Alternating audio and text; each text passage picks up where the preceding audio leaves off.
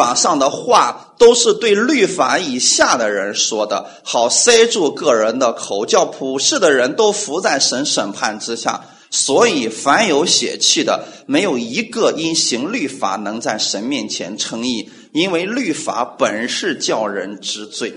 律法的第一个功用就是让人知罪。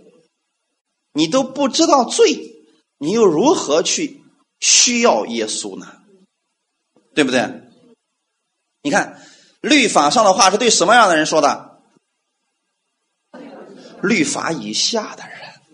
各位，你们在哪儿？明白了吗？刚刚我们说了，耶稣把你从律法之下已经给赎出来了，你现在在恩典之下，对不对？那么现在没有信主的，是不是在律法之下？所以得先给他律法，让他知道他是一个罪人，先得让他知道他是个罪人，他才需要耶稣啊。我们是不是很多人都做过绝志祷告？做绝志祷告的时候一定要认罪的，你们明白吗？所以今天很多人说讲恩典的不讲认罪，错了，我们也讲认罪。一个人没有信耶稣，在他做绝志祷告要信耶稣的时候，他必须承认他是个罪人。嗯，他他连罪人都不承认，他要什么耶稣呀？我在我们教会曾经遇到过这样一个呃老太太，让我今生难忘。嗯，因为太奇特了。有一次讲完道之后。他的儿子带着他过来的嘛，然后最后他儿子说：“要不你也上去吧，哎，你你信耶稣吧。”我就问我说：“呃，那么大姨你要信耶稣吗？年龄挺大了。”他说：“我信。”我说：“好，那你上来，我给你们，我给你做一个绝招祷告。”他说：“我不会。”我说：“没关系，你跟我一起说就行。我说一句，你说一句。”好，他就上来之后，我说了：“呃，天赋，他跟我说，天赋，我承认我是个罪人，是不是应该这样讲了？你才能说，我承认我不是罪人。我以为。”我以为他听差了，所以我就说了第二遍。我说：“我承认我是个罪人。”也说第二遍，我承认我不是罪人。哎，我就说不对啊，我是不是我表达的不够清楚啊？然后我说了：“我承认我是个罪人。”然后他说：“我承认我不是罪人。”我说：“你可以下去了。”如果一个人都不承认自己是罪人，他要啥耶稣啊？法利赛人从来就不觉得自己是个罪人，所以他就拒绝耶稣，排斥耶稣，要杀死耶稣。阿门。所以律法之下的律法的话是对律法之下的人说：如果有一个人说我没有罪，好，会不会死？啊今天下午给大家讲过，会不会死？会。只要他承认会死，你说了，罪的公价就是死。他说我没杀人放火，你说不是你杀人放火。他说：“那是谁杀人放火的？你说不，跟杀人放火无关。因为亚当犯罪，所以你就变成罪人了。这个是不是应该给他讲的？把这个给他讲完之后，你说，哦，那那好像亚当跟我没关。你说，那你心里有没有说过谎？有没有恨过别人？他说这个是有的。你说，其实这就是我们神的律法中间的一些，是不是你给他讲律法呢？但是你为让他遵守吗？说从今天开始别再说谎，他做的做得到吗？不是让他去遵守律法，是透过律法让他。”知罪，你们现在，比如说你们呃已经知道律法，你们现在知不知道没有耶稣你们都是罪人，是不是？这就够了。哎，只要透过律法，我们知道我们是罪人，这个律法的功效就达到了。剩下的事儿就别让律法去干了，他干不了。阿门。剩下的事儿找耶稣吧。哈利路亚！再看一段经文，《罗马书》第七章第七节，《罗马书》第七章第七节。我现在想告诉大家，为什么神要让我们知罪呢？以前有一段时间人不知罪，从亚当到摩西的这段时间，有没有律法？没有律法，但世界上有没有罪？有。那个时候啊，其实。就算没有律法，人会不会死？其实也证明一个事儿，他们是在犯罪，对吗？只是神呢，不追究他们犯当时犯罪，给他们惩罚，但是通通的都得死，是不是这样的？但是人不能说我没罪，这是错的吧？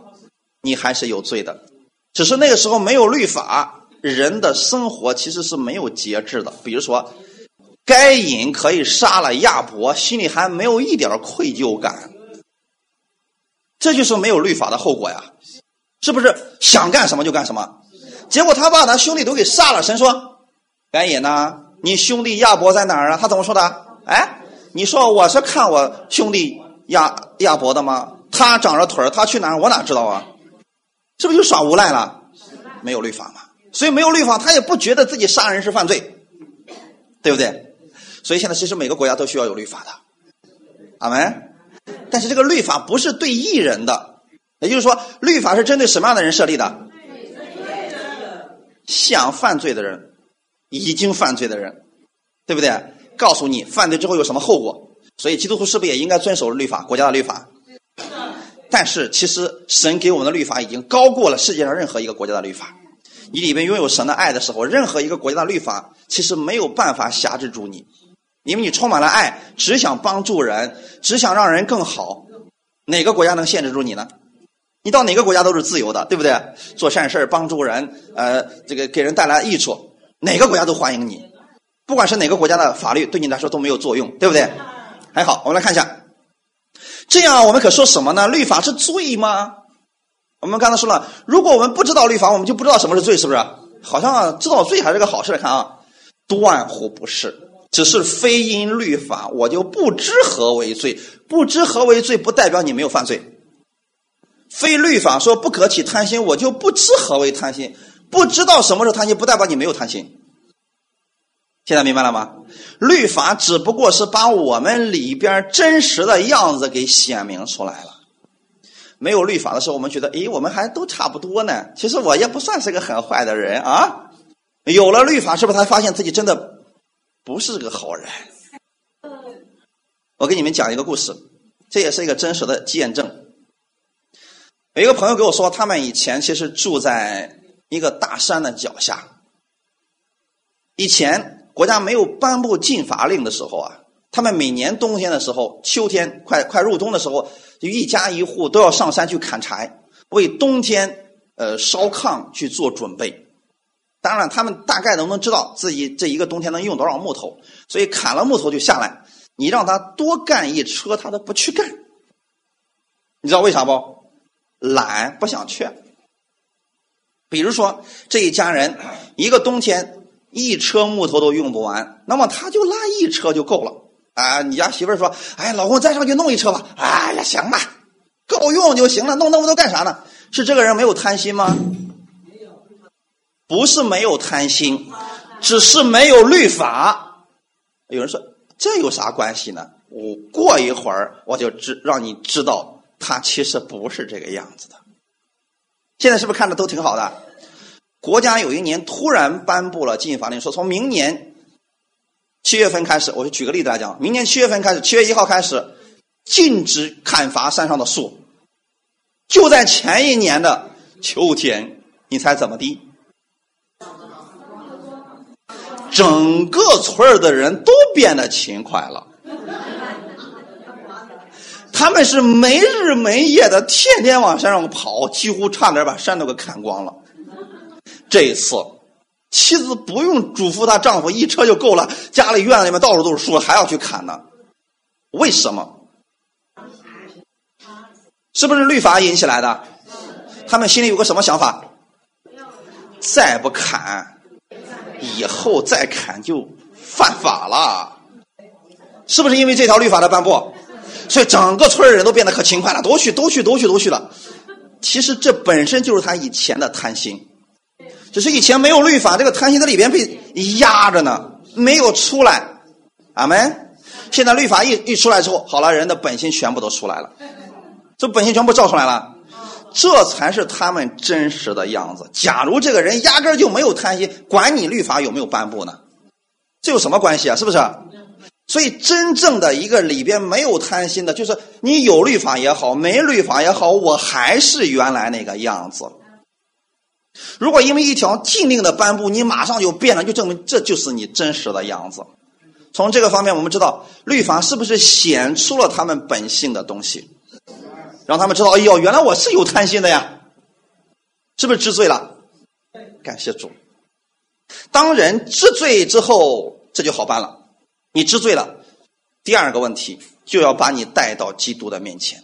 我们看一下《加拉太书》第三章二十二到二十七节，《加拉太书》第三章二十二到二十七节，一起来读一下。但圣经把众人都圈在罪里，使所应许的福因信耶稣基督归给那信的人。但这因信得救的理还未来以先，我们被看守在律法之下，直圈到那将来的真道显明出来。这样，律法是我们训蒙的师傅，引我们到基督那里，使我们因信成义。但这因信得救的理还既然来到，我们从此就不在师傅的手下了。所以，你们因信基督耶稣都是神的儿子，你们受洗归入基督的都是披戴基督了。阿门。这是律法的第二个功用。当你知道自己有罪的时候，知道自己是个罪人的时候，你需要什么？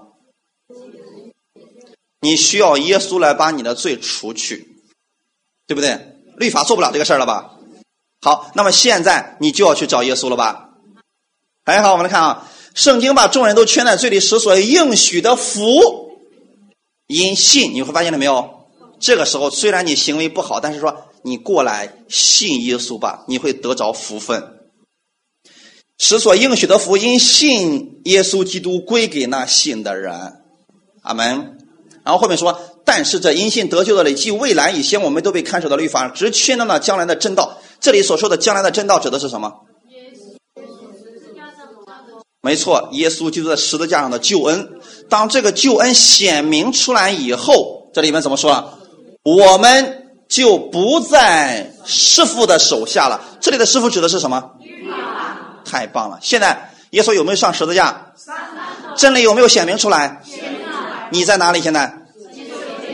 所以别把自己再放在律法之下了。阿利路亚！这样律法是我们训蒙的师傅。知道什么是训蒙的师傅吗？先启蒙师，明白了没有？先让你知道你是个罪人，然后。把你带到耶稣面前，因为知道你是罪人，你又解决不了你的罪，你就投降了，是吧？带到耶稣面前，耶稣说：“我赐给你。”后面都是因信，是吧？引我们到基督那里，使我们因信成义。他们是不是很好？神赐下律法的目的，不是让人去遵守，用遵守律法来成义的。神赐下律法的目的是让人知罪。最后借着律法把你引到耶稣面前，让你因信称义，是不是很简单？哎，所以当你明白这个的时候，你要知道，哦，我明白了。其实神不是让以色列百姓死在律法之下，在律法下受咒诅，是让他们知罪之后，让他们信耶稣。可惜的是，犹太人犯了一个最愚蠢的错误是什么？你知道吗？他明明知道自己有罪。他明明知道自己遵守不了律法，还死扛着，最后把救他那个耶稣给杀死了。你说啊，就像我们现在脸上有个痘，是不是？我们去照镜子了，发现哎呀，怎么这么多痘啊？结果呢，人家祛痘专家来到你面前说：“我可以免费去掉你的痘。”你生气的把祛痘的那人给杀死了。你不觉得这是个很愚蠢的作为吗？这就是犹太人所做的事儿。那么，既然人家知道你的问题，你又知道自己解决不了问题，那就交给耶稣来做嘛，是不是应该信耶稣了？啊，那你就对耶稣说：“我把我这张脸交给你了啊。”耶稣说：“放心，这不就可以了吗？关键是我们明明知道有问题，自己解决不了，我们还把想解决我们问题的人给杀死了，这是多么可惜的事儿！现在大家知道是不是要讲律法的？如果不讲，是不是我们损失了很多东西？好，既然。要讲律法，那应该怎么讲呢？应该怎么讲呢？看一段经文，《生命记》二十八章一到六节。你们知不知道，耶稣所赐给你们的福，并不是新创造的福，而是本身就存在于律法里边的。律法里面有没有福气？有，有的。看一下。生命记二十八章一到六节，生命记二十八章一到六节，我相信你们都特别喜欢这段经文。然后一起来读一下：你若留意听从耶和华你神的话，谨守遵行他的一切诫命，就是我今日所吩咐你的，他必使你超乎天下万民之上。你若听从耶和华你神的话，这以下的福必追随你，临到你身上。你在城里必蒙福，在田间也必蒙福。你身所生的、地所产的、牲畜所向的，以及牛犊、羊羔都必蒙福。你的筐子和你的团面盆都必蒙福，你出也蒙福，入也蒙福。阿门。这段经文喜欢不喜欢？喜欢。这是不是律法里边的？是的。是的。哎，所以耶稣要赐给你的福，其实就存在于律法之中，不是耶稣重新废掉律法，又弄了一个新的福出来，不是的，他只是把律法里边咒诅的部分去掉了。去掉了咒诅，剩下的是什么？哎，对了，明白这点就好了。所以应不应该讲律法？应该讲，要不你的祝福从哪里来的？我们说耶稣赐的，为啥耶稣要赐给你祝福？耶稣的那个祝福从哪来的？律法里边的，是不是还是神原来设立的东西？耶稣没有打破它，对吗？好，我们来看一下啊，这下面有一个福气，我们来看一下，这以下的福被追随你临到你身上，知道什么叫追随你吗？世人跟我们的区别就在这儿，世人去追福，对不对？发现总是追不上，到我们这儿就反过来了，福追我们。当福追着你的时候，你说你多轻松吧，就不在乎你在哪里啦。你在哪里，他都要追着你。更重要的是，他不单要追你，如果总是差五米追不上呢？那是不是也追着你呢？差一点啊，追不上啊。后面那句话是什么？啥叫淋到你身上？嘣，砸上去了。阿门。这个福气一直在后面追着你，追着你，最后一定要追上你，要砸上你，就是你跑都别想跑，好不好？太好了！我现在说一下好到什么程度啊？快速的阅读一下，你在城里必蒙福。现在城，你们在哪个城里边？现在，你们有没有做过这样的宣告？因为我在这个城市，这个城市也会因为我而蒙福。以前做过，现在做吗？要一直这样去宣告。哈利路亚！这方面的见证我太多了，因为我们今天晚上时间有限，我就不做见证了啊。太多太多了啊！我去过很多店里边，我做我专门做过测试。这个店里没有一个人，结果我往那一坐，很快就来了很多人。做一个简单点吧，几分钟就能说完了啊！我前两天去买鸡蛋去了，我选那个那个时间其实不是吃饭的时间，呃，那个市场上没多少人。我我去的时候跑到跑到了最边上那个，因为往里边走了嘛，跑到最里边那个，他那店的几乎就没有人，你知道吗？然后我我就说这个鸡蛋多少钱？人家说四块八，因为现在鸡都被弄没了嘛，所以鸡蛋就涨价了嘛。我说那就来几个吧，我在那挑的时候，你知道吗？过一会儿你知道吗？后面又来了一个鸡蛋多少钱？人家四块八，啥都没说，拿个袋开始捡了嘛。我们两个正在捡，突然又来了一个一个人说鸡蛋多少钱？四块八，又拿了个袋给他捡。老板说啥？哎呦，有人说啊，有些人就是会带来福气的。看到了什么？不信的人在给你们做见证了。前两天刚发生的事应该是星期星期六晚上吧，这才没几天啊。所以这里边你要知道，你在这个城里这个成就，因为你而蒙福。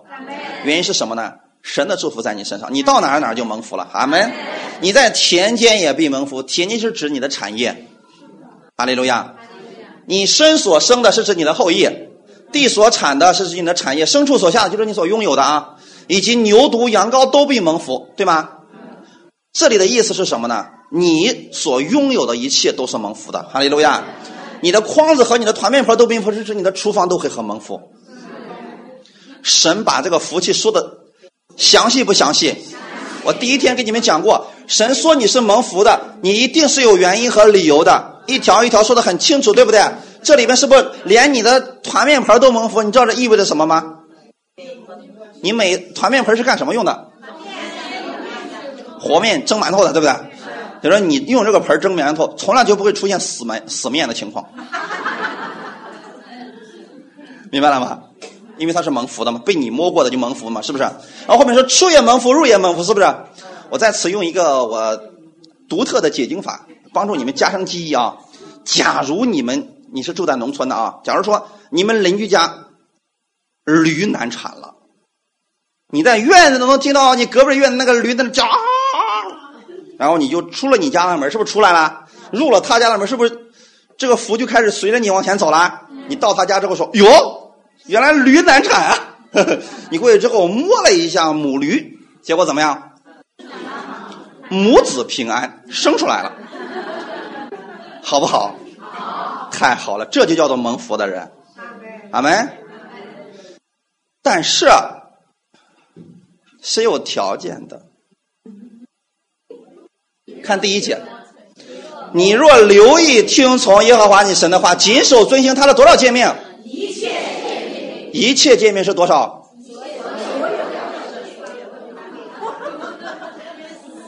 各位，你们真的连十以内的数都数不清了吗？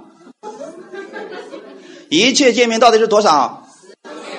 十界嘛。这里所说的界面就是十界。你给我来个所有的一切的，就是十界。遵守十诫，就是今日我吩咐你的，他必使你超过我天下万。那么各位，就现场来的人，你们能遵守得了十诫吗？那怎么办？这福气还能得着吗？现在在讲旧约呢，还没耶稣呢。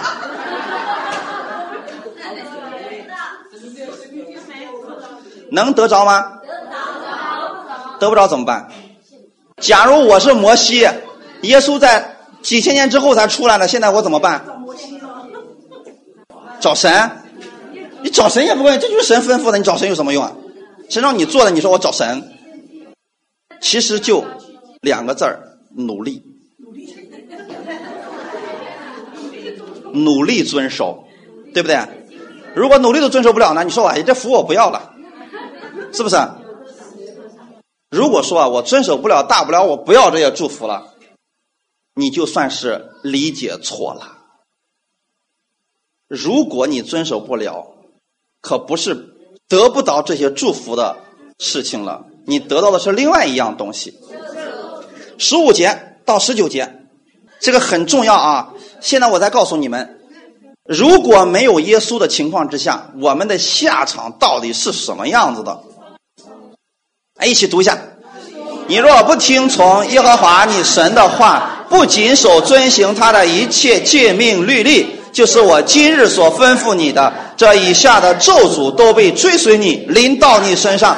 你在城里必受咒诅，在田间也必受咒诅。你的筐子和你的团面盆都必受咒诅。你身所生的、地所产的，以及牛犊羊羔都必受咒诅。你出也受咒诅，入也受咒诅。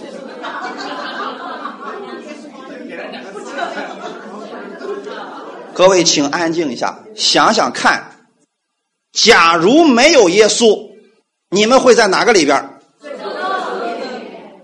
这个咒诅遍布到你生活的每一个角落。现在你们知道为什么犹太人他有三分之二以上的时间都在咒诅当中活着了吧？看看旧约圣经以色列人的历史怎么样？祝福多还是咒诅多？原因是什么呢？活在律法之下。耶稣来了是要把他们从律法下救出，他们还不要把耶稣给杀死了，继续活在律法之下。活在律法之下就有这个特点。看好了啊！不谨守遵行他的一切律例典章，就是那么下面的咒诅就追随他，临到他身上吧。你在城里被受咒诅的意思是什么？你到哪儿哪儿倒霉呀？然后，反正是你手里所说的一切都是倒霉的吧。最后一个啊，我用最后一个给你们举个例子就好了啊。你出也受咒诅，肉入也受咒诅。还用刚才那个驴的例子来举例子好吧？嗯，你听到你们邻居家那个驴难产，疼的嗷嗷的叫唤了。结果呢，你就好心的过去，好心啊，听好了啊，好心，你过去说哦，原来驴难产呀。你过去顺手摸了一下驴，叫声没有了。母子全死了，所以这些咒诅是因为什么原因？就是因为你没有遵行他的一切律例典章。阿门。看一段经文，《生命记》二十八章四十五到四十六节，《生命记》二十八章四十五到四十六节。我现在要告诉你，他们没有耶稣的情况之下，就是这个样子的。你们看十五节之后，有圣经大约有三页的时间，里面讲的全是咒诅。我们看一下为什么这些咒诅你看这一切的咒诅被追随你，赶上你，直到你灭亡。咒诅的目的是什么？这里面是不是包括疾病？你们发现里面是有很多疾病。各位，如果还有人告诉你疾病是为了磨练你，让你变成精金，让他好好看看这段。阿门。咒诅的目的是让他灭亡，直到他死了为止。因为为什么？为什么要这么折磨你？因为你不听从耶和华你神的话，不遵守他的所吩咐的诫命律例，是不是？违背了一条，就算是没有遵守一切。这些咒诅在必在你和你后裔的身上成为异迹骑士，直到永远。意思就是一个祸连着一个祸，世世代代没有办法摆脱。说一个实际一点的家族遗传病，如果没有耶稣，其实人就这两条选择：要么遵守律法，遵守全部的律法，得着所有的祝福。刚才我们所说的啊，你出夜蒙福，入夜那些可以得着了，是不是？假如你遵守不了，有一条违背了，自动进入咒诅模式。各位，现在思想一下，如果没有耶稣，你们在哪个模式里边？是不是就没有办法了？所以说啊，你们需要耶稣啊。有没有办法靠自己脱离出来？没有。想脱离只有一个方法：遵守所有的律例典章，对不对？那就努力遵守，努力遵守也遵守不了，那就一直活在咒诅当中去了。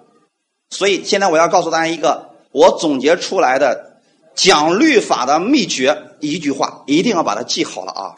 怎么给别人讲律法呢？往死里讲，记住了吗？如果你讲完律法，他觉得耶还可以遵守，你就是没有把律法讲明白。给别人讲律法，一定把他讲的绝望了，让他在律法下觉得，哎呀，这还怎么让人活呀？活不了了。你说恭喜你，对了。因为只有你在律法下面觉得毫无希望的时候，你就不走这条路了。然后神会告诉你走另外一条路，信耶稣。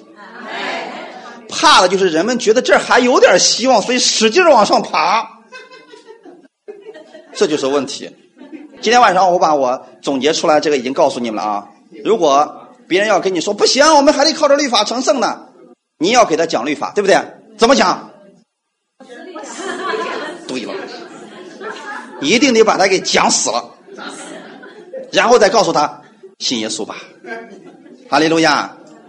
耶稣替你成全了这一切的律法，耶稣是不是就可以得着律法里边刚才所说的那一切的福分了？所以我们要回来看一到六节，《生命记》二十八章一到六节。你看耶稣有没有遵守全全部的律法？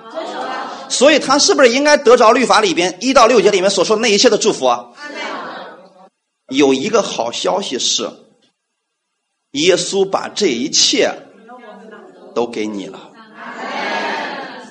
现在你们觉得是不是必须要讲律法了？要不然你怎么知道说哦？为什么耶稣要赐给我祝福？因为你没有耶稣，你必须靠着你自己来努力遵行一切诫命来得到这一切。你发现怎么努力你都是失败的。现在耶稣他没有投机取巧，他确实是遵行了这些律法。他得着了那一切祝福了，然后他没有要把自己本来该承受的祝福全部给你了。这个时候你会对耶稣有很感恩的心。哈利路亚。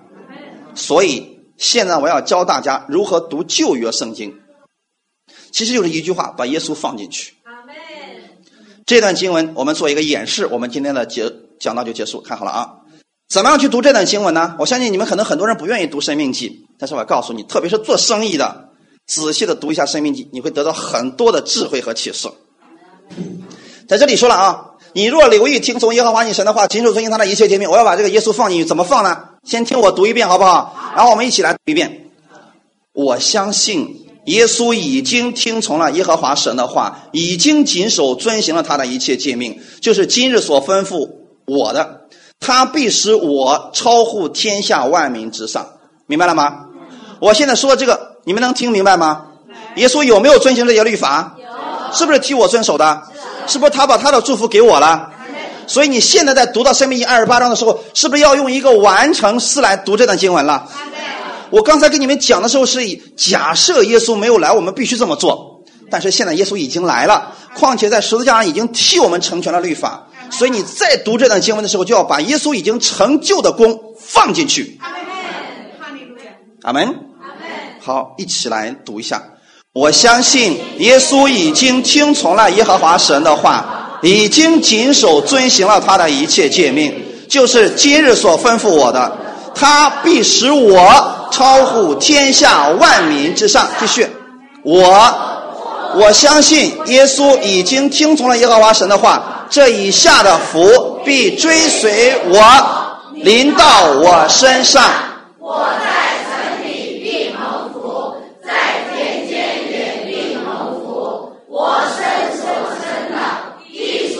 把手放在这里，现在说，以及牛犊、羊羔都必蒙福，我的筐子和我的团面盆都必蒙福，我出也蒙福，入也蒙福。阿门。哈利路亚。现在你们是不是对这段经文有确据了？而且是实实在在可以得着的。以前有没有这样读过圣经？从今天开始，试着用这种方式去读旧约圣经。这个是不是给你的？是。所以你要如此去读，你说你能不喜欢读圣经吗？这段经文是不是给你的？是的。是的。所以你把耶稣放进去，这一切就是给你的。相信并领受。用这段经文早上起来给自己宣告：是的，这以下的福被追随我，临到我身上。因为你是有应许的人，你知道你可以得到，不是因为你的行为努力得来的，是他赐给你的。阿门。紧紧的抓住这个应许，别人不要，随他去。你得要。阿利路亚。好，今天我们就讲到这里，一起来祷告。各位弟兄姊妹，请起立。天父，我们感谢赞美你，谢谢你。我知道只有恩典能够给我们带来盼望。